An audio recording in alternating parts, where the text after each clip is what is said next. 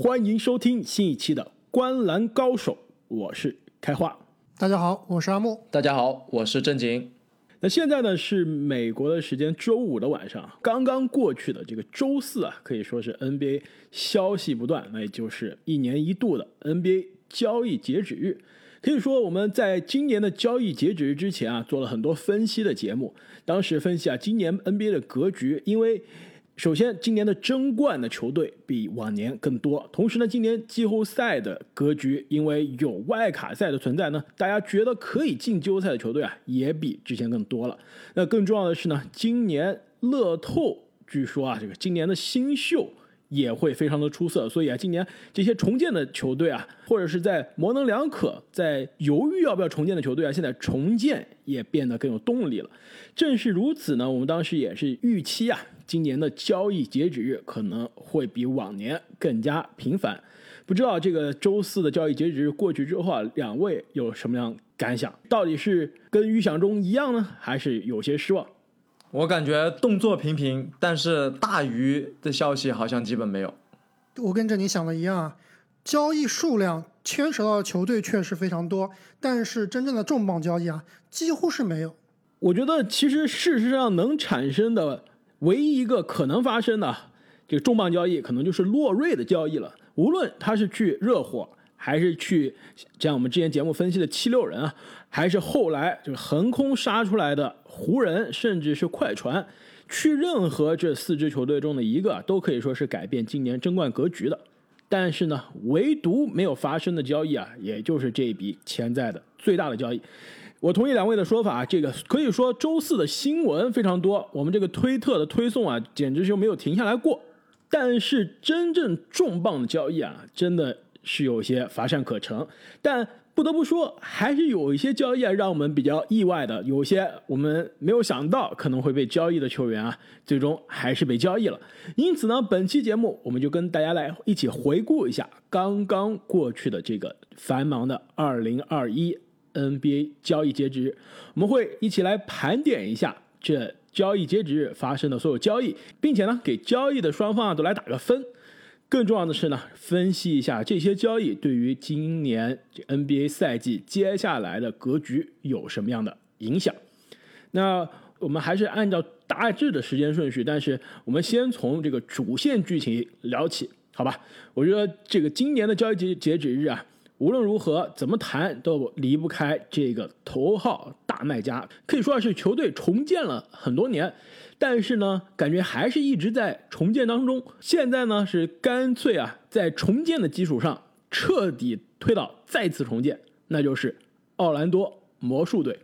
那可以说，魔术队今年在交易截止日做出的第一笔交易啊，就让我可以说是不大不小的吃了一惊。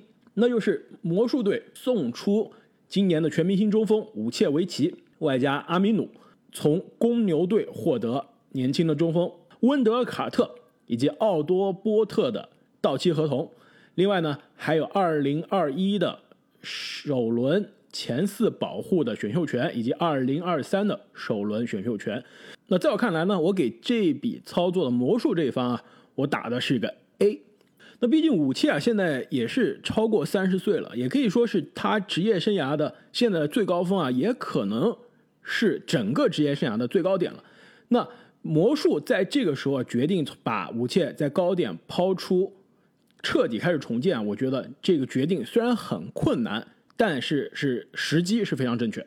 从我的角度来看啊，我会给魔术和公牛两个队都打一个 A，因为这笔交易啊，对于两个队想要达到的目的，其实都是有很好的完成任务。从魔术这一队来说，我们之前提到啊，魔术这个赛季的战绩非常的差，而且他。前两年都是季后赛一轮游，再这样下去啊，也没有什么意思。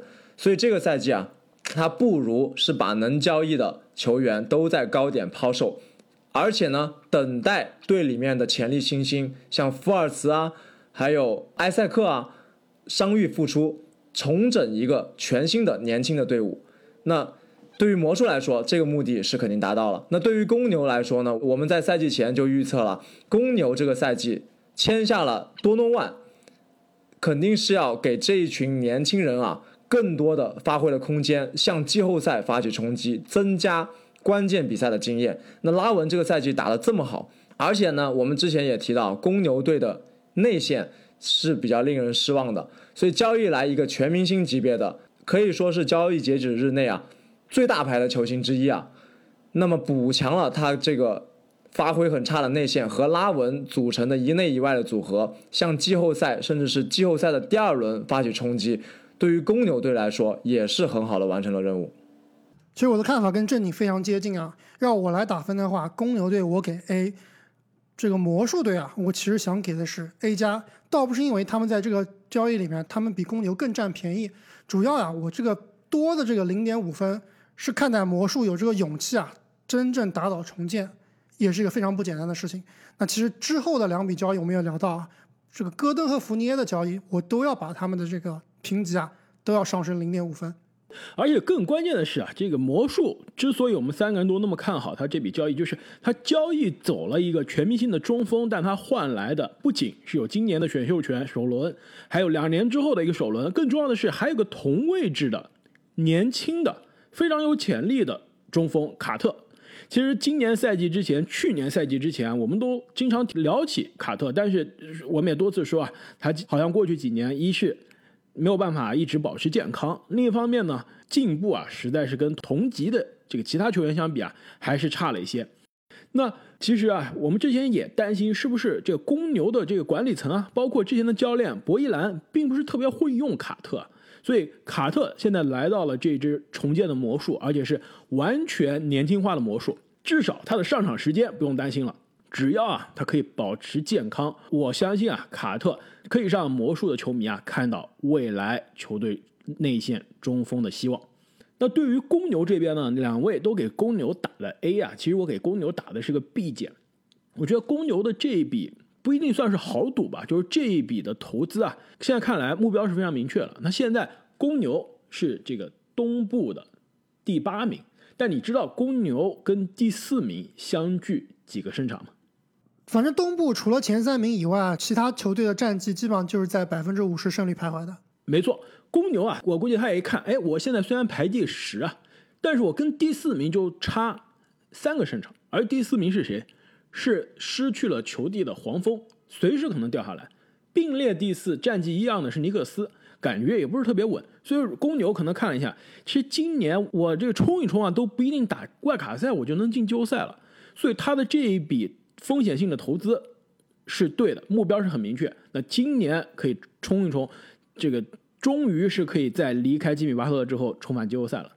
但是呢，我觉得为什么我没有把他打到 A 啊？我就是觉得他的这笔投资啊，他的上限啊，的确有点可怜，对吧？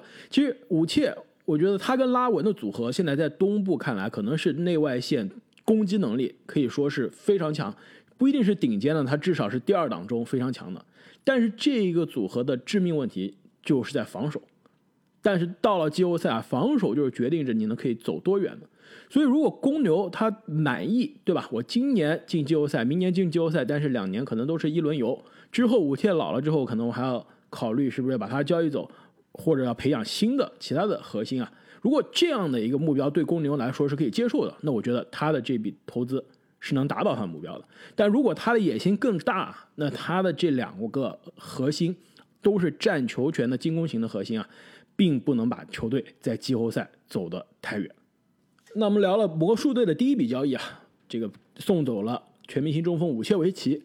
接下来呢，魔术又完成了另外一笔交易，就是把这个我们交易截止日讨论，基本上每个队缺得分后卫都要跟这个球员扯上关系的。这个到期合同，福尼耶送走了，那把福尼耶送到了波士顿凯尔特人，换来了杰夫蒂格以及两个这个次轮的选秀权。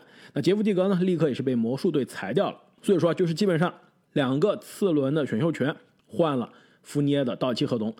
两位对于这笔交易的双方怎么评价？魔术队这边我依然是打 A，凯尔特人这边啊，我应该给的是一个 B 减。甚至是一个 C 的水平，哎，这就非常有意思了。我觉得这个我我们很可能有不同的观点，因为我觉得福尼耶并不是非常适合这支凯尔特人队。你想一下，福尼耶如果来凯尔特人以后啊，他打什么位置？他是不是打最佳第六人啊？在比赛的最关键时刻，福尼耶到底能不能出场，我觉得都不一定啊。你想想想，肯巴沃克、杰伦布朗、塔图姆、斯马特，再加一个内线，我觉得没有完全没有福尼耶的位置。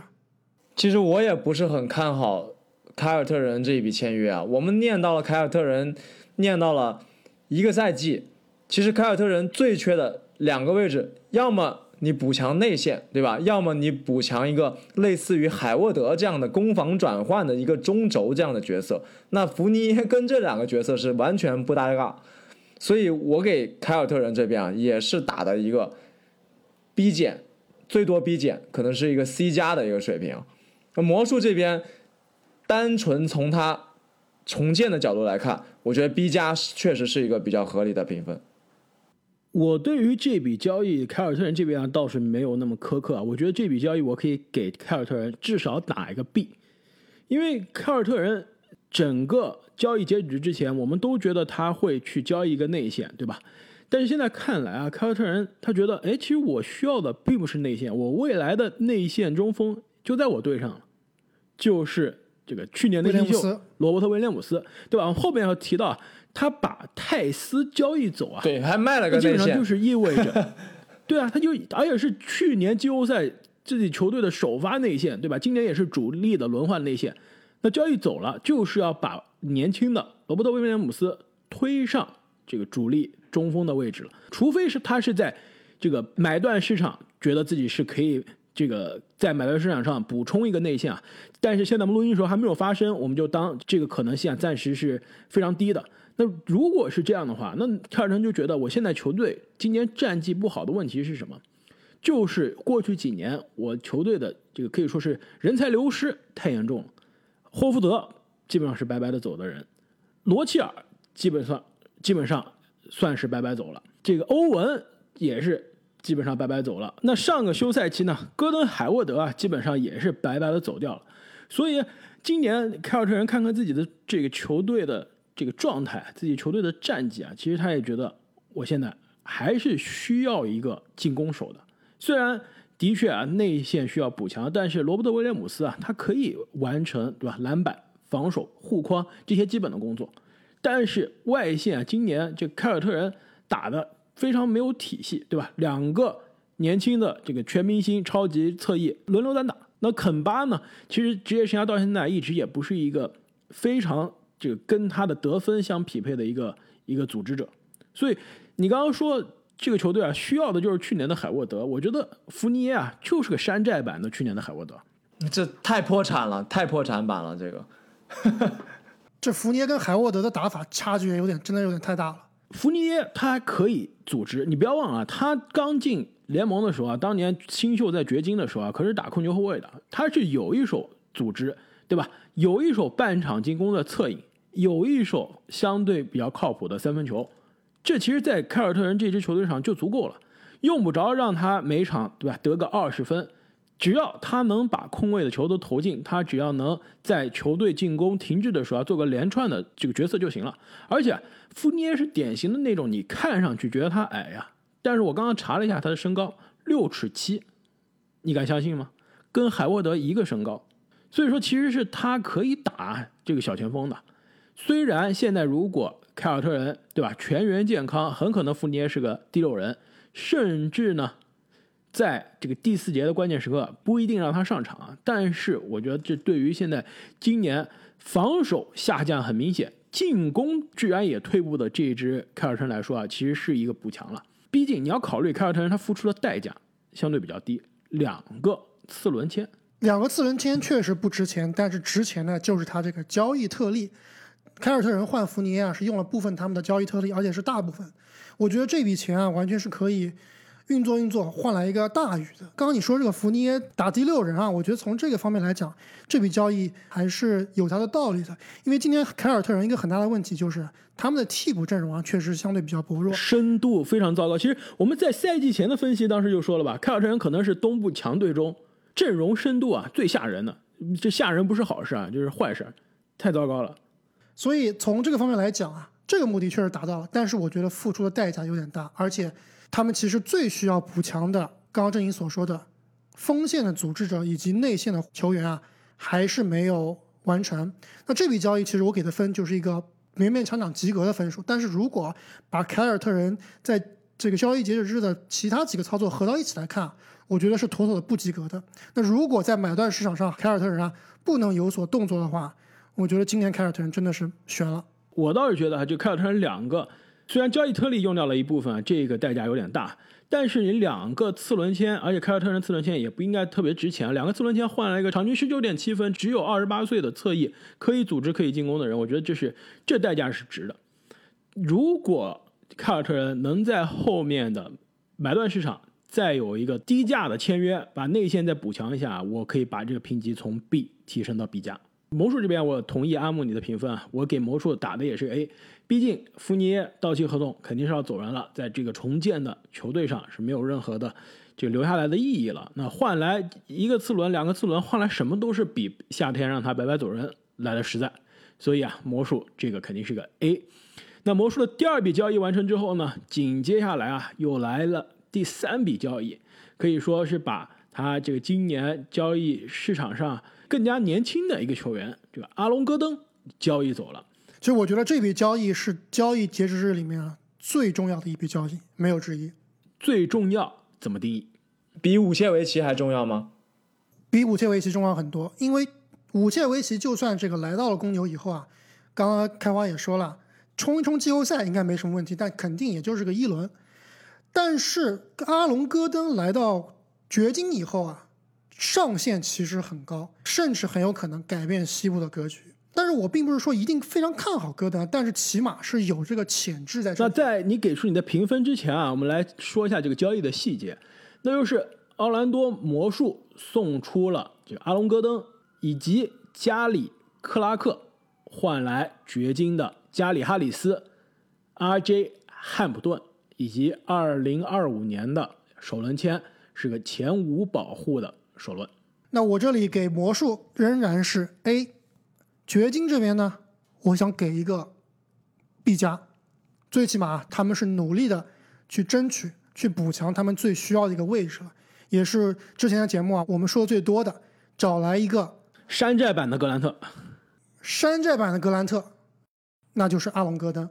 虽然戈登的得分能力很强，但是我觉得掘金队交易他来以后啊，作用主要不是靠他得分，主要。还是看季后赛能不能顶住一些大吨位的前锋，比如说老詹，比如说卡哇伊。不一定是大吨位的前锋啊，这个比较灵活的锋线他也可以盯，对吧？你要靠迈克尔波特防这些球员，那真的是有点困难了。那戈登虽然是没有格兰特的这个防守的功夫啊，但是至少我觉得他比迈克尔波特可是有非常高的提高了，而且也比啊现在球队阵容上就已经。老化的这个米尔萨普也是有非常重要的提升，没错，最起码他有这个速度，也有这个吨位在，防守技术在不在就不好说了。身体素质是在的，对吧？防守的意识也是在的，防守的态度也是在。据说他一直啊是 NBA 公认的这个训练狂魔，然后呢也是在场上场下跟队友关系处理得非常好，是个好好先生。因此呢，我给这笔交易啊，掘金这边我打的也是非常高的分，我打的是个 A。我觉得掘金付出的代价，虽然 RJ 汉姆顿啊，我们都非常喜欢，他毕竟不是一个稳定的轮换球员，今年只有十九岁，对吧？基本上要他发光发热是三年之后的事情了。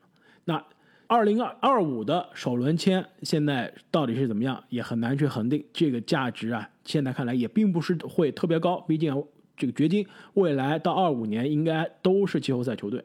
那加里哈里斯这个送出来的都是，其实是对于掘金来说是好事儿啊。我记得这个交易出来之后，我们当时讨论，对吧？哎，当时讨论为什么掘金出了这个阿 J 汉姆顿，还出了首轮签，就是因为他送了个这个哈里斯的，不一定说是垃圾合同啊，但是是一个很难交易的大合同，对吧？未来两年每年还将近两千万，那这个合同处理掉，其实对于掘金未来释放薪金空间也是一件好事。既补强了想要补强的位置，又把年轻人把选秀权这个筹码兑现了，换来了集战力，又处理掉了两三年前犯下的这个签下的这个差合同，释放了未来的薪金空间，一举三得，掘金这笔交易真的是可以打高分。我这边啊，跟两位的观点还真有点不同。我觉得魔术这边啊，可以打个 A 加，因为阿隆戈登基本上换来了他现在在市场上能换来的最好的筹码了，一个首轮签，一个因为伤病掉到非常末位的，我们非常看好他潜力的新秀。另外啊，吃下一个垃圾合同，那这这个对于一个重建的球队来说根本不算一个事儿。所以魔术这边啊，我会打 A 加，但是。和两位观点不同啊，掘金这边我觉得最多打个 B，而且这个 B 呀，完全是看在了他们努力挣扎的面子上，因为阿隆戈登完全代替不了格兰特的作用。我去查了一下阿隆戈登这个赛季的防守高阶数据啊，基本上是处于他生涯的最低点。就是虽然说他看起来好像有这个身体条件可以去胜任一个防守的工作，但是他面对的。像刚刚我们说的都是谁啊？都是卡哇伊、老詹这种级别的。那你这个如果不是一个以防守见长的球员，你换来了，其实我觉得是没有多大用处的，也就是聊胜于无。也就是因为掘金啊，有约老师穆雷这个赛季发挥这么好，战绩还不错，想更进一步做出的最后的挣扎了。所以啊，我是不太看好。阿隆戈登给掘金的防守带来质的改变的，所以我最多会打个 B。这里我很理解你这个担忧啊，我也是觉得阿隆戈登确实在他的职业生涯里面，从来也没有证明过自己是一个非常好的防守球员，特别是在季后赛里面就让他直接面对联盟里面最好的前锋啊，这个风险其实是很大的。但是从掘金的角度来说啊，真的也没有办法。如果不交易来戈登，那这个季后赛里面的锋线真的是被对方 even worse。对的。所以真的是只能赶鸭子上架。对，我觉得你看你的目标是什么嘛？还是那样，还是那句话，如果你的目标是防住 AD、防住老詹、防住卡哇伊，那基本上全联盟能找出这样的人也不超过两个。所以如果奔着这个目标去，怎么也交易不来这样的人。如果你的目标是比现在的水平有提升，好一点，掘金的目标已经达到了，对吧？所以大家还是要这个期待还是要现实一些的。更重要啊，我觉得戈登不一定是最适合掘金的。但是掘金是最适合戈登的。你其实你想一下，这个戈登的职业生涯啊，虽然很早就让大家看到了潜力，对吧？二零一四进入这个 NBA，二零一六的这扣篮大赛，大家已经是家喻户晓的名字了。我关注戈登也是从他新秀赛季啊，收藏他的球星卡，我当时就非常关注他。但是啊，他在魔术打了这么多年，从大前锋扮这个替补中锋、小球中锋，打到了这个纯大前锋，又打到小前锋，又回到大前锋，换了无数个位置。也换了好多个教练，让他打法呢，从之前的是纯扣将、纯内线，变成了一度成为了这个纯射手。我记得二零一七年就前两个月，戈登一度是三分球命中率全联盟第一，就纯射手。但后来命中率疯狂的下降，后来又让他打过组织型前锋，就是什么样的位置都让他打过，什么样的角色让他打过。我觉得其实他之前的体系啊，对他来说都并不是一个非常好的环境。需要让他做的事情太多了，又让他组织，又让他投射，又让他发挥他的运动能力。其实他就应该在一个有精准的传球者、有其他主力的攻击点的球队。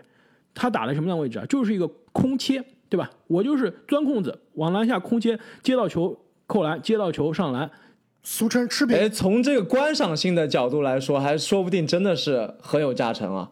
底角空位。等着拿三分，对吧？你的内线被包夹了，我底在底角等着拿三分，跟我的这个控球后卫挡拆，对吧？我又可以顺下，又可以拉出来投三分，就是这种简单明确的角色。不要去让我去打什么持球了，不要让我去打什么这个组织了。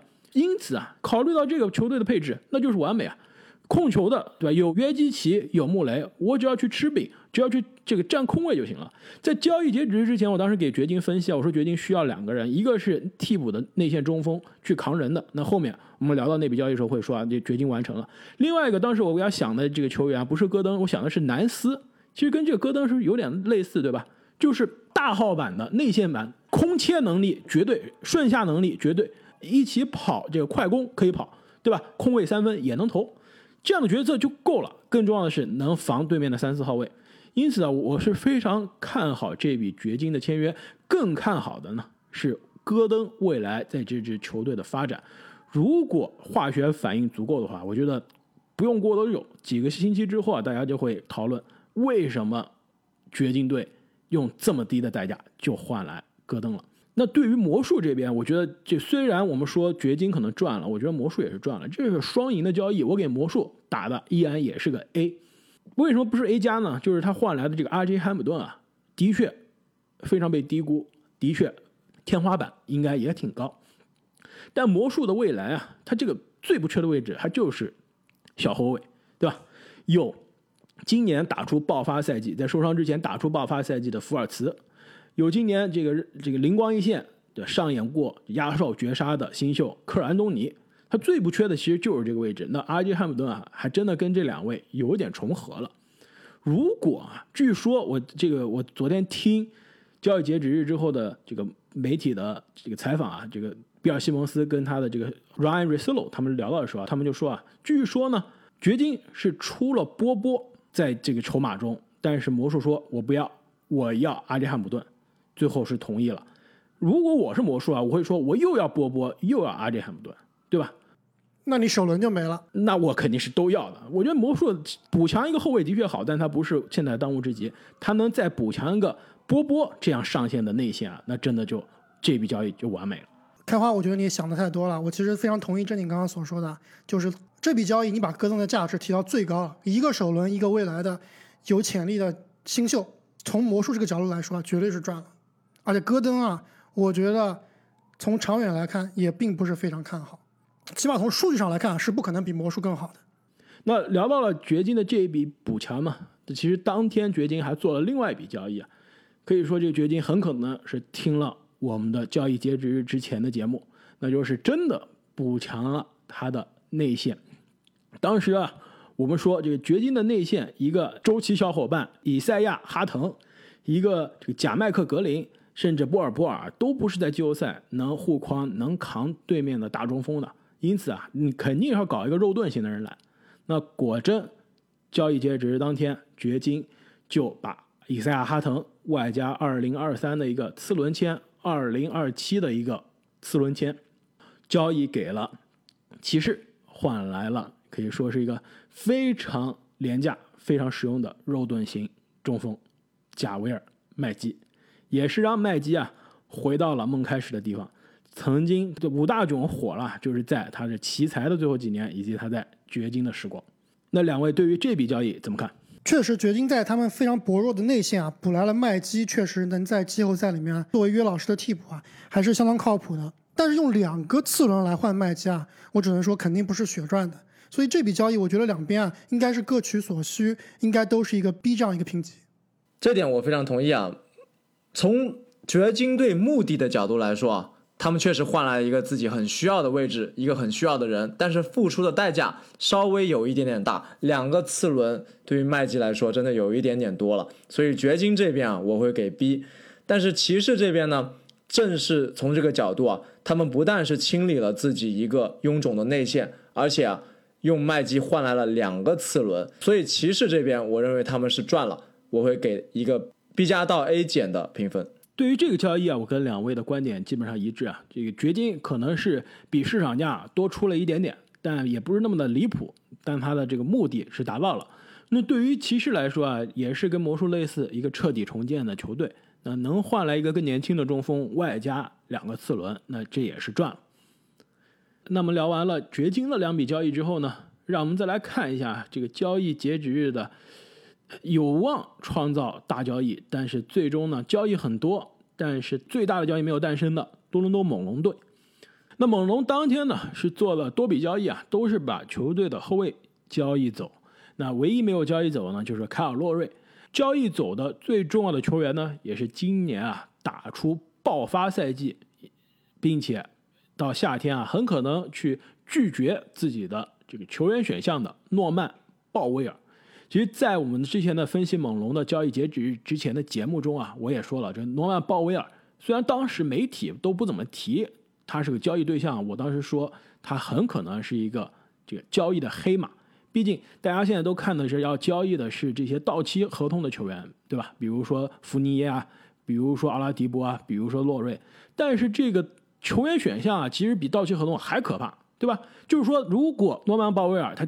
今年持续他现在火热的手感，过去一个月啊，曾经一度是场均将近三十分，场均将近五个三分球。那持续这样的手感，他肯定拒绝球员选项了。那他现在的这个低工资一千多万，你续不了他。如果他不幸后面受伤了，对吧？或者说他后面的状态下滑了，他觉得自己不值这个钱了，他就会去选择执行这个选项。所以里外球队都是输的。所以这样的球员，对于猛龙来说，他肯定是会考虑优先交易的。果然啊，他是在洛瑞之前就把他交易走了。那把诺曼鲍威尔呢交易去了波特兰开拓者，换来了胡德以及加里特伦特。两位对于这笔交易怎么看？多伦多猛龙在这笔交易里面，我给的是 A 减；波特兰开拓者我给的是 B 减。波特兰在这笔交易里面，我觉得是亏了。鲍威尔确实最近的状态非常好，数据也非常的爆炸，但是我总有感觉啊，就是他这个数据很有可能是吃脚，昙花一是不可持续的，真的是命中率太高了，有点吓人了。而且今年猛龙队长时间范弗利特、欧吉安努西亚卡姆、OG 安诺比以及洛瑞啊，都是各种各样的伤病以及受新冠的影响。这个鲍威尔的使用率啊，今年是爆炸的增长，所以我觉得跟阿文戈登有点像，就是多伦多猛龙队卖鲍威尔真的是卖了一个市场的最高价。没错啊，刚刚开花分析了鲍威尔这个合同的问题，以及阿木提到的这个吃饺子的问题，我都非常同意。而且最主要的是啊，开拓者真的需要鲍威尔这样的一个角色吗？没错啊，他们的确原来对胡德可能寄予的就是像鲍威尔这个月以来啊所发挥的这种状态的期望，就希望有一个替补席上可能站起来的一个爆发点。但是啊，一个是鲍威尔的状态能不能持续，另一个啊就是现在开拓者的这个轮换火力里面，还有安东尼这样的大神，他们到底鲍威尔有没有这么多空间去发挥啊，又是另外一个未知数。所以开拓者这边我也会打一个 B 减，那猛龙这边，我认为他们得到了开拓者后卫线上一个比较宝贵的资产啊，就是特伦特。这个资产其实我觉得对于开拓者的双枪来说是一个很好的替补啊，特别是在季后赛里面，防守是真的有。没错啊，他对于帮双枪擦屁股是很有用的一个球员，就这么交易走了，所以对于开拓者来说真的是有一点亏啊。那对于猛龙来说，他得到了一个比较年轻的、防守好的后卫，还得到了一个这个神经刀，对吧？所以我觉得猛龙这边啊，可以打一个 B 或者是 B 加。两位的观点啊我也非常同意啊。我觉得开拓者的这笔交易啊，冒的风险啊，的确有点大。但是呢，不得不说，现在如果你去比较特伦特和鲍威尔，我觉得可能鲍威尔 肯定是技高一筹。特伦特在进攻上能帮助球队的这个防守可能是真的比鲍威尔好啊，但是进攻上能帮助球队的并没有鲍威尔那么多。可能啊，我觉得开拓者真的是站在这个这未来一到两年的角度上来考虑的。那我给开拓者啊打的也是个 B 减。我觉得开拓者可能是考虑到未来特伦特续约的问题，因为特伦特是二零一八年进入到 NBA 的，现在后面很快就是面临着续约了。你到底给他多少钱呢？其实这个是个很尴尬的问题。所以开拓者就想，特伦特有续约问题。我们刚刚说了，鲍威尔今年夏天肯定是要拒绝球员选项的，也是有续约问题。两个人我未来都是留不住的，一个可能留两年，一个留一年。那谁能在他们待在球队的过程中帮助更大呢？那可能就是火力更强、经验更足的鲍威尔。所以我觉得球队是可能是从这个角度啊来选择交易的。那对于猛龙啊，这笔交易应该是赚的更多的那一方，毕竟送走了一个自己留不下的人，换来了一个更年轻的同位置的球员。我觉得这笔交易对于现在开始缓慢重建的这只猛龙来说啊，的确是赚了。因此，我给他打的是个 A。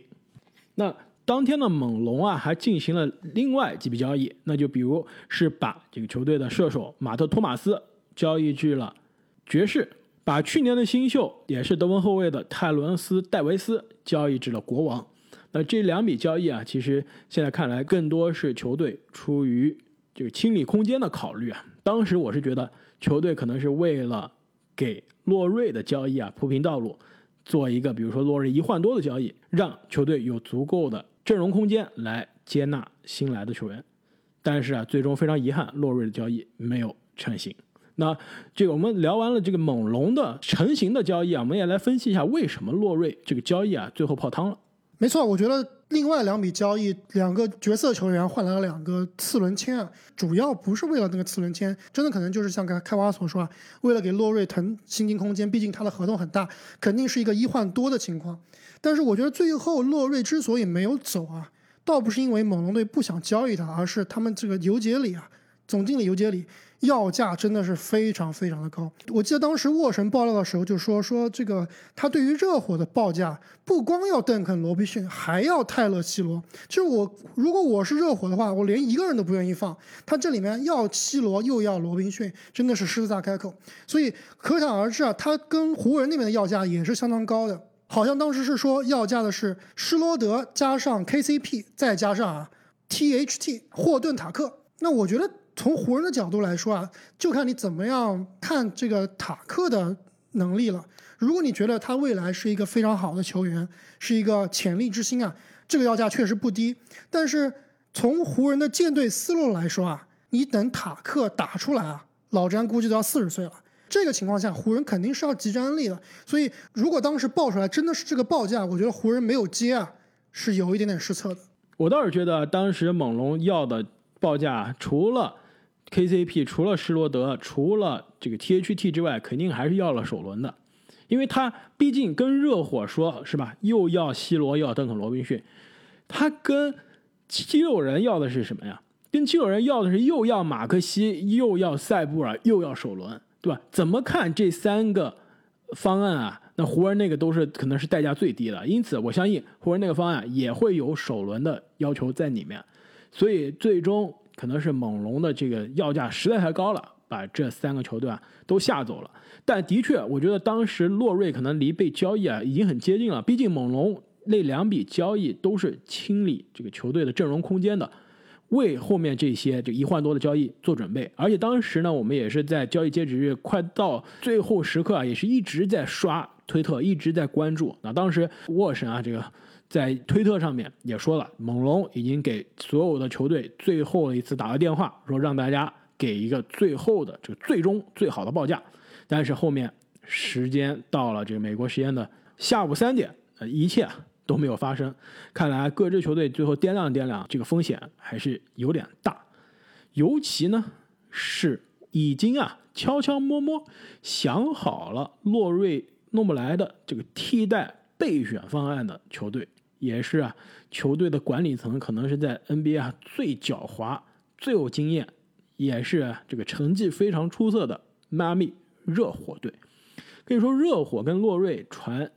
这个绯闻传了很久了，这大家都觉得洛瑞很有可能去考虑这个迈阿密。同时呢，迈阿密跟这个奥拉迪波啊也是传了绯闻，传了很久。但是交易截止日当天，大家都在讨论洛瑞，对吧？包括 ESPN 的这个沃神啊，包括 Athletics 的詹姆斯大神都在关注洛瑞去哪里，没有人讨论奥拉迪波。更没有人讨论热火和奥拉迪波。当时我就特别慌，怎么还不交易奥迪？我的这个小波特到底有没有出了以后没有机会成为哈登了，是吧？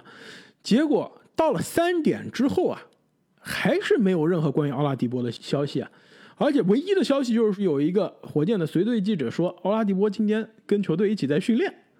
那这个网友就慌了啊，美国网友说：“那完了，奥拉迪波这个交易截止日好好的都在训练了，我就不可能被交易了吧？而且没他任何新闻。”然后我当时就跟阿木说：“啊，再等等，再等等，很多交易啊都是交易截止日这个时间到了，很可能球队已经握手了，只不过媒体还没有报道。那果然到了四点十五分，消息就出来了，火箭奥拉迪波交易至迈阿密热火。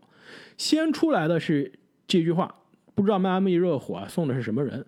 当时我看网友讨论啊，各种各样的方案都有，有没有西罗啊，有没有纳恩啊，对吧？匹配的薪金到底出的是伊戈达拉呀，还是出的奥林尼克呀，还是出的谁？最终出来的这个方案，我觉得让所有的火箭球迷啊都是非常的失望，让所有的热火球迷啊都是大感血赚，那就是火箭送走奥拉迪波的到期合同啊。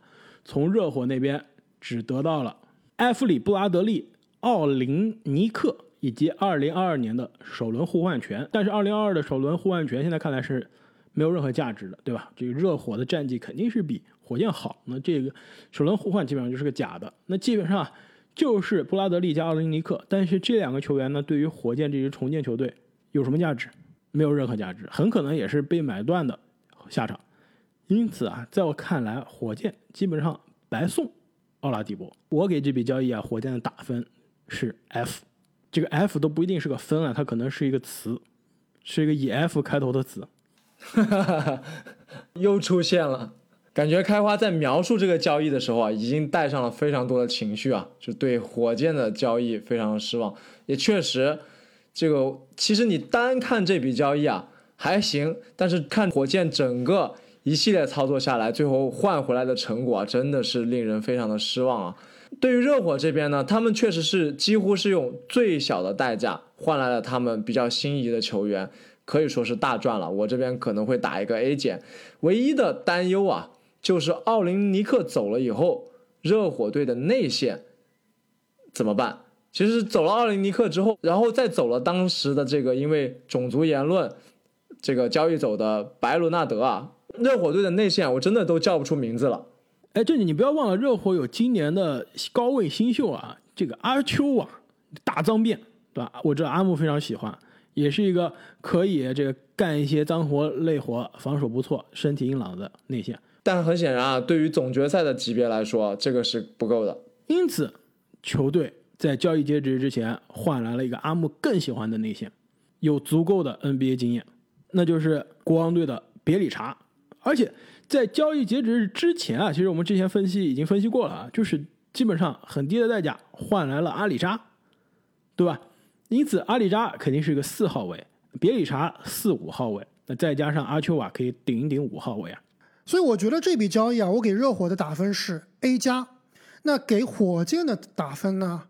其实刚才在节目之前，我就跟正经刚刚聊了，我说单看这笔交易啊，我觉得火箭好像并不是特别亏，因为之前我就对奥拉迪波他的水平、他的价值啊非常非常不看好，而且甚至我是觉得奥拉迪波都不见得适合这支热火队。如果真要用邓肯·罗宾逊用西罗来换的话，绝对是血亏。所以我觉得最后这个交易啊，说火箭亏吧，确实挺亏的。但是好像奥迪的价值也并不是很高，所以我本来啊是想给一个 D 的或者说 C 减的。但是我刚刚突然又想一下，因为我们刚刚聊猛龙啊，你们想一下，为什么洛瑞最后要价这么高，最后没卖掉？为什么洛瑞哎能不能反正卖不出高价，随便卖点也比不卖好呀？但是最后猛龙哎他就没有卖。为什么火箭他最后就把它卖了？你们想一想，这两个球队到底谁做的更明智？我觉得这两个球员他们的状态不太一样。洛瑞是猛龙队史，我们之前说了，可能是队史第一人，对吧？不是必定是巅峰最强，但是就是球迷感情最深，球队管理层对他感情最深的，不能说卖就卖。奥拉迪波半途来的，一共也没有打几十场比赛，对吧？没有感情的，来的时候就期待着他要走了。所以说想交易就可以交易，更关键，两个球员啊，这个职业生涯到现在的这个状态，虽然洛瑞三十五岁了，但洛瑞的这个价值在场上、场下更衣室里的价值啊，还是比奥拉迪波要高不少。我想讲的其实是更从一个经理的角度来考虑，就是从游街里这个经理人、这个生意人的角度来考虑啊，我宁愿不卖也不贱卖，让我这个经理人这个。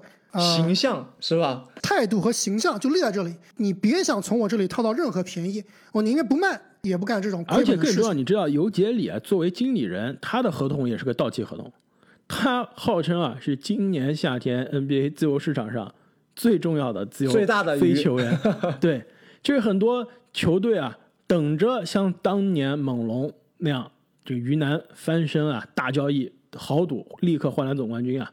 就等着尤杰里这样的总经理加盟呢，所以尤杰里啊，其实他想着我我今年的一举一动，就所有其他球队，我未来的老板们都看着他，我可不能对吧？错误决定，比如像阿木所说，贱卖洛瑞，贱卖队魂，那肯定是影响我个人身价的。我宁愿不做这笔交易，我也不能瞎做交易，这的确是非常明智。那反观火箭这边啊。肯定是兜售奥拉迪波啊，兜售了很久，找了很多球队谈，最后的结果都不好，所以最后啊，在最后时刻没有办法仓皇交易出去，是吧？但是这笔交易其实看来得到什么？什么都没有得到，唯一得到的就是给小波特时间上场打球，这是唯一的。就是白送了阿拉迪波。其实说到现在，我觉得最让我疑惑的就是其他争冠球队都去哪儿了，对吧？如果最终胜出的报价这么低，几乎是白送啊，就几乎是匹配合同就行了。那个首轮互换都是假的，对吧？那湖人去哪儿了？快船去哪儿了？甚至凯尔特人，对吧？你要付尼耶，你付出的代价其实比这还大了。凯尔特人去哪儿了？并不一定说所有球队都适合奥拉迪波啊，但至少如果代价这么低的话，而奥拉迪波夏天就可以走人了。你如果今年打得不开心，用不着他，你不让他上场呗。你如果未来不要他，你今年不跟他续约呗。这么低的代价，其实其他球队没有出手，我倒是有点惊讶。火箭没有打电话给其他球队，我也很惊讶。如果火箭最后觉得，哎呀，我必须要卖了，对吧？就是这个我们经常走在街上看到的，吧？这个清仓大甩卖，走过路过不要错过。最后一两天，最后一天，这火箭是正儿八经的清仓大甩卖，对吧？它是有到期日的。所以他为什么不能打电话给其他球队呢？问问有没有比奥林尼克、比布拉德利更好的筹码？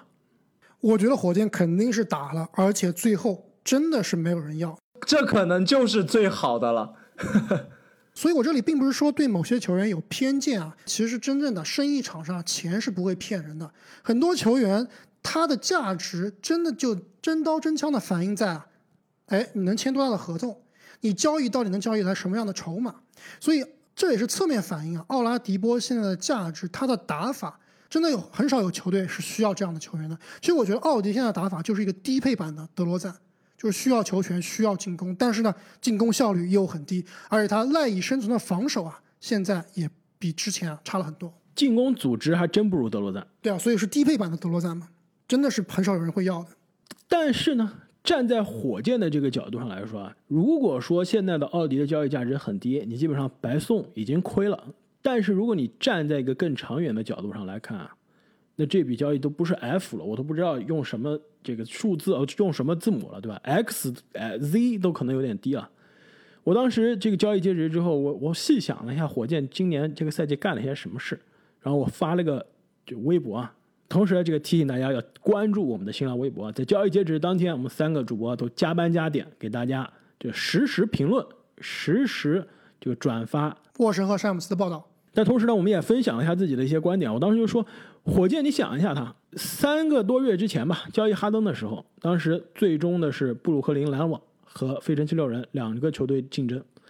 火箭明明是可以选择费城七六人的本西蒙斯，再加甚至是马克西，再加塞布尔，再加选秀权的这个报价，没有要，要的是篮网的报价。OK，没问题。篮网报价中最值钱的两个人，阿伦。和勒维尔一个没要，都没要，一个都没要，全送给第三方了。所以说，火箭在三个月之前啊，可以如果哈登是必走了，那 OK，我可以选西蒙斯，还是选择阿伦加勒维尔，都没有要，最终是选择要的是奥拉迪波，最终又把奥拉迪波变成了奥宁尼克和埃弗尔布拉德利。马上如果这两个人再被买断，或者今年夏天不续约了，那就是火箭哈登换空气了。空气，天这样的交易是闻所未闻啊！上个赛季的哈登，别说上个赛季了，这个赛季的哈登还在 MVP 的讨论之中呢。就是你把一个当打之年的 MVP 级别的球员，而且我们之前说过，在二零一九重返选秀那期也说了，过去十年发挥最稳定的球员之一就是哈登，多次的 MVP 票选的前三。你把这样一个球员换来了一个空气。这是闻所未闻的，我不知道 NBA 历史上有没有哪支球队的管理层在三个月之内能做出对球队伤害更大的决定。因此啊，这个虽然对吧？我之前说我我在这个节目中对于火箭、对于火箭的管理层，甚至以前的哈登，都是经常有有些苛责，但是打心底里还是一个对老火箭非常有感情的球迷啊。现在看到这个火箭被现在的这个老板对吧，被现在管理层弄成这样，真的是有点心寒。唯一的希望只有小凯文波特了。那刚刚说了，这个热火啊，很可能是知道自己会有个备胎，免费的奥拉迪波没有换，这个心目中的女神班花校花也好，洛瑞。那另外一支跟洛瑞传出很多绯闻啊，也是我之前在节目中说啊，这个很可能得到洛瑞的飞人七六人，最终没有获得洛瑞呢，是因为他们也找了一个。备胎，而且这个备胎也挺便宜的，也挺实在的，山寨版的洛瑞，那就是乔治希尔，那就是一个在三队交易中呢，飞人七六人获得了乔治希尔，那雷霆呢，基本上这老样子，对吧？获得选秀权，又获得了二零二五的次轮，二零二六的次轮，外加这个尼克斯的里夫斯以及七六人的布拉德利。那尼克斯这边呢，相当于是帮助这两个球队啊，相当于是做了一个倒卖的，把这个七六人的那边的福格森，因为福格森是之前从雷霆过来的，所以雷霆不能又把他交易回去，所以必须有个第三方来接福格森，那就是放到了尼克斯。同时呢，还获得了另外的一个天头啊，以及两个次轮签。那对于这笔交易来说啊，这个最重要的肯定是七六人。那我觉得七六人啊，可以在这笔交易中打个 A。可能我觉得这笔交易诞生的时候，所有的七六人球迷和猛龙球迷都知道啊，洛瑞的交易基本上也是不可能了，因为他交易来了一个可以说是可以完成洛瑞百分之七十五工作的，也是很有季后赛经验的老将希尔，那也是标志着，七六人跟猛龙翻脸了，对吧？你要我两个年轻球员，还要我无保护首轮，我不跟你玩了，我现在几乎免费，对吧？基本上用次轮再加天头就能换一个百分之七十五的洛瑞。我就这样，所以我觉得七六人这么做也是有底气的，因为毕竟现在依然是东部的顶尖的球队。等大帝回来之后，依然是今年东部跟篮网，我觉得是两个球队是独一档的。那乔治希尔到底是不是百分之七十、百分之七十五的洛瑞啊？从这个赛季真的是看不太出来。毕竟，毕竟他来雷霆以后啊，受伤的情况可能比打球的时间还要长。我觉得他就是来旅游的。对他到底是不是状态下降了，还是在这里装死啊？其实我们现在都不好评判，所以真的要看希尔在七六人呢，特别是在季后赛里面，到底能不能让我们看到他之前在雄鹿季后赛里面那个比布莱德索更可靠的男人。我们刚刚说很多强队都对洛瑞感兴趣，但是很多强队最后也是放弃了在市场上去寻找一个洛瑞的备胎。那其实我觉得这个市场上有三大洛瑞的备胎，刚刚热火已经拿走了奥拉迪波，我觉得是三大备胎里面最差的一个。那希尔，我觉得和剩下的一个备胎应该是几乎并列两个最优秀的备胎了。所以七六人这里啊肯定是赚了。对于没有洛瑞到来，为他们后卫线组织以及防守啊进行了一个很好的补强。我应该能猜到你所谓的第三号备胎啊，好像这第三号备胎应该也是被交易了吧？但我觉得啊，他跟前两个备胎相比啊，可能考虑到这个薪金方面啊，可能还是差了一些。在聊这个备胎之前啊，我觉得还是有必要再看一下雷霆在这一笔交易之后啊，雷霆在未来的七年的选秀大会上有一共三十四个选秀权，十七个首轮，十七个次轮，简直是丧心病狂。而且也有网友总结了，雷霆真的是不愧生意场场上的神人啊！他们这一系列操作下来，相当于用一个球队根本就不再需要的亚当斯，一个有一点溢价的合同，换来了一个首轮、四个次轮，再加四名球员，真的是一手遮天啊！跟火箭形成了鲜明的对比。我相信我们三个人对于雷霆的这笔交易啊，应该打的分都挺高的。那让我们来看一下刚刚正经说的这个备胎啊，那就是快船和老鹰队进行交易，快船送出了他们曾经的最佳第六人路威，以及二三年、二七年两个次轮，以及一些现金，从老鹰队啊换来了他们曾经心心念念的冠军后卫拉简隆多。那郑姐，你对于这笔交易的两方是怎么打分的？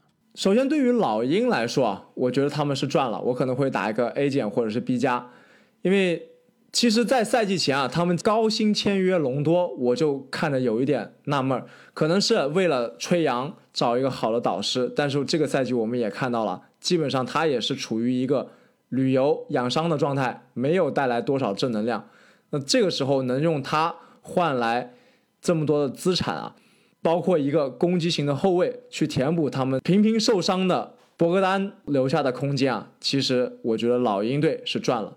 那对于快船队来说啊，隆多的到来，特别是考虑到季后赛的隆多啊，快船肯定是也得到了补强，但是我在这里的疑问啊，就是为什么他们要在交易截止日前才做这个交易？曾经当上个赛季夺冠结束之后，他们为什么不全力去追求隆多呢？所以这个地方我是打了一个问号，所以我也不知道给他打一个什么分数合适。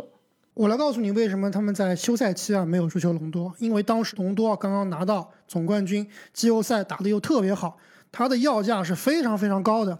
当时快船队啊是想续约莫里斯以及补强侧翼，以及提前溢价续约肯纳德。没错，所以当时他们是没有这个信心空间的。那现在看来，确实打了半个赛季下来啊，快船队这个最弱的点仍然是他们的组织后卫，就基本上是没有组织。球队的组织啊，都靠锋线来完成，所以这样来看啊，我觉得这笔交易对于快船来说，我觉得他们付出的代价确实是有点大，但是呢，可能得到的效果，或者说可能在季后赛得到的收益，说不定是无限大的，很有可能这支球队啊，由于隆多的到来，直接上一个档次，那真的就可以和湖人掰掰手腕了。所以我觉得赌也是应该要这么赌的，所以我给快船的打分应该也是一个 A 减。从老鹰这边来看呢，主要是得到了两个次轮。那卖掉隆多以后，确实他对这支球队啊作用现在来看并不是很大。但是如果老鹰队想冲季后赛，想在季后赛更进一步的话，季后赛隆多还是可以用的。那换来路威廉姆斯啊，我觉得这名球员是非常非常不适合老鹰这支球队的。我觉得老鹰队最不需要的就是一个控球得分的球员。其实赫尔特啊，包括博格达诺维奇啊，然后吹杨啊这几个球员，包括呃雷迪什、亨特都是可以控球来打。得分的，所以我觉得路威廉姆斯对于球队的年轻球员的成长也并不是一件好事情，所以我给老鹰的打分啊，也就是一个 B 到 B 减的水平。其实这笔交易啊，我对于快船这边，刚刚正经说他对于快船是打了个问号啊，是因为不知道他为什么之前没有干这笔交易啊。我对于快船这边打的其实也是个问号，主要呢我是不知道快船他得到的是哪个版本的隆多，他相当于拆了个盲盒，这个盲盒里面的隆多是哪个型号的还不知道。如果是今年的常规赛的隆多，甚至是之前达拉斯小牛版本的隆隆多，那肯定是血亏。关键是因为他这个每年七百五十万，还有两年，而且隆多现在三十五岁了，未来这年的七百五十万还是保障。那对于球队薪金空间是一个很大的影响。那如果还获得的是去年总决赛版本，甚至是总决赛第六场版本的隆多，那这个交易就是血赚了。关键不知道隆多其实他也是一个喜怒无常。跟队友经常也处理不好关系啊，可以说是很情绪化。但是篮球智商可以说是联盟第一档的球员，因此对于快船来说呢，他也是一个相当于也是个赌。那今年的这个路威的状态下降，现在是非常的明显，而且球队缺的不是这种的得分手。我在分析快船交易截止日这个买家的状态的时候啊，我当时给他物色的人选，正好就是我们的二号山寨洛瑞乔治希尔。我当时想的就是快船换来乔治希尔，尤其乔治希尔还跟泡椒之前有过搭档，而且更关键是呢，球队缺的就是一个进攻的组织者。当时我说，快船今年变成了一个跳投大队了，变成了东部版的可能是波士顿凯尔特人，对吧？两个超级侧翼轮流单打，今天你单打，明天我单打，没有进攻的组织串联，没有太多的篮下，对吧？配合也是非常的少，因此隆多来了。如果能解决这个问题，那快船今年应该可以上一个档次。如果解决不了这个问题啊，那只能说是加速这艘大船的沉没。加速肯定不至于吧？如何加速呢？我觉得加速就是因为他未来的这个薪金啊，这就是为什么老鹰非常的开心的收下了路威啊。我都是不觉得路威能给今年的老鹰有什么样的贡献。一方面，老鹰球队深度真的挺深的，而且侧翼什么都不缺，老的少的都有。更关键的是，路威今天在 Instagram 上跟粉丝说了这样一个话，他说他在考虑啊，既然已经交易到自己的家乡了，就好好吃顿鸡翅吧。对，这鸡翅的梗是来自于他去年气泡啊，当时这个说路威他气泡出去，他自己说啊是去了一个地方拿外卖吃鸡翅，吃鸡翅是他最喜欢的那家的鸡翅，但他这拿外卖的地方呢是个高级娱乐场所。对吧？所以说，路威现在回到他老家，又回到他最喜欢的这个吃鸡的店，所以他的这个场外生活肯定更丰富了。但另外啊，他今天在 Instagram 上跟粉丝说，他说他考虑退役的事情。因此啊，现在看来，老鹰看上路威，也是看上他的这个到期合同了。路威对于老鹰来说啊，可能也就是今年最后一年，明年退不退役啊？我估计也肯定是不在老鹰阵容上。那这么看来，路威是不是有可能被买断呢？买断倒是不一定啊，我觉得老鹰今年有冲击季后赛甚至走得更远的野心，能用着还是先把它用着。今年夏天续不续约那就是另说了。路威选择不选择退役也是另提。因此，对于这笔交易来说呢，老鹰这边我觉得肯定是个 A。隆多的这个合同啊，其实对于老鹰来说，今年是个负资产。不是说隆多不行，是隆多真的需要一支季后赛总决赛最好的球队。在这样这种年轻的冲击季后赛的球队啊，说实话，隆多啊，一方面他的价值发挥不出来，另外一方面呢，感觉他跟这些毛头小子啊，这些年轻人也处不来，所以把他放到快船，可能还更适合他。那对于老鹰来说，也是释放了未来的一点薪金空间。那其实交易截止日当天还是发生了很多其他的交易啊，就比如说在交易截止日之前就有的，比如说蒂隆怀特去国王啊，比如说当天最后有一笔压哨的交易，这个刚刚提到了凯尔特人的泰斯跟这个公牛换来了这个之前奇才的瓦格纳。其实真正我觉得重要对季后赛版图有影响的交易啊，还剩下最后一笔，那就是达拉斯独行侠送出詹姆斯约翰逊。韦斯埃旺杜以及2021的次轮签换来了鹈鹕队的 J.J. 雷迪克以及梅利。其实这笔交易啊，真的非常有趣。这雷迪克我先不说啊，我觉得库班真的是对这种欧洲外线射手真的是迷之喜欢啊，情有独钟。不一定是欧洲外线射手啊，就是感觉库班这支球队打造成了全联盟最白的球队。你想想看，他现在可以上什么样的人？雷迪克、东契奇、波金吉斯。克莱布、梅利全白人球员，而且这真的是有可能是他的最后留在场上的五个人。其实对于这笔交易啊，的确有点没想到。我一直认为啊，雷迪克很可能是被买断的，毕竟是一个比较大的到期合同，而且现在已经是跌出了鹈鹕的轮换。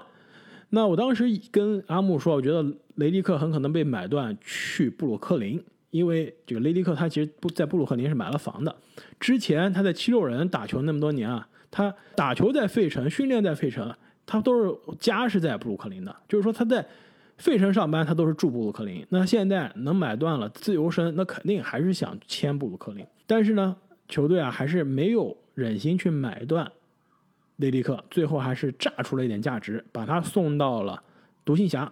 我不知道雷迪克心中是想去布鲁克林还是想去独行侠啊？我觉得他很可能还是更想去布鲁克林，毕竟是有总冠军的可能性。